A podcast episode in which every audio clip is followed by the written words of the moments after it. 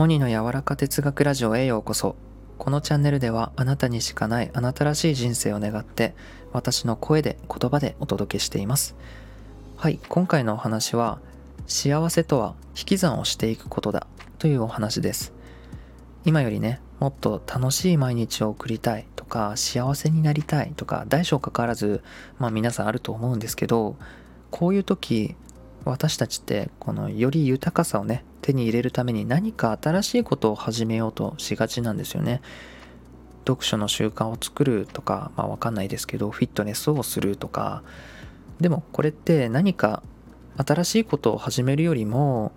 今やっていることで例えば何かをやめてみるだとか感情的なところで言ったら縛り付けてしまっているものに気づいていく。うん、こういったことをやっていくことの方が幸せの底上げ根本的なアプローチになるんですよ。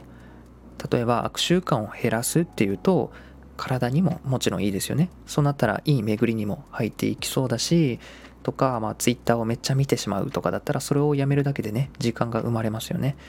まあ、そういうところに新しいものを入れるという感じなんですよ。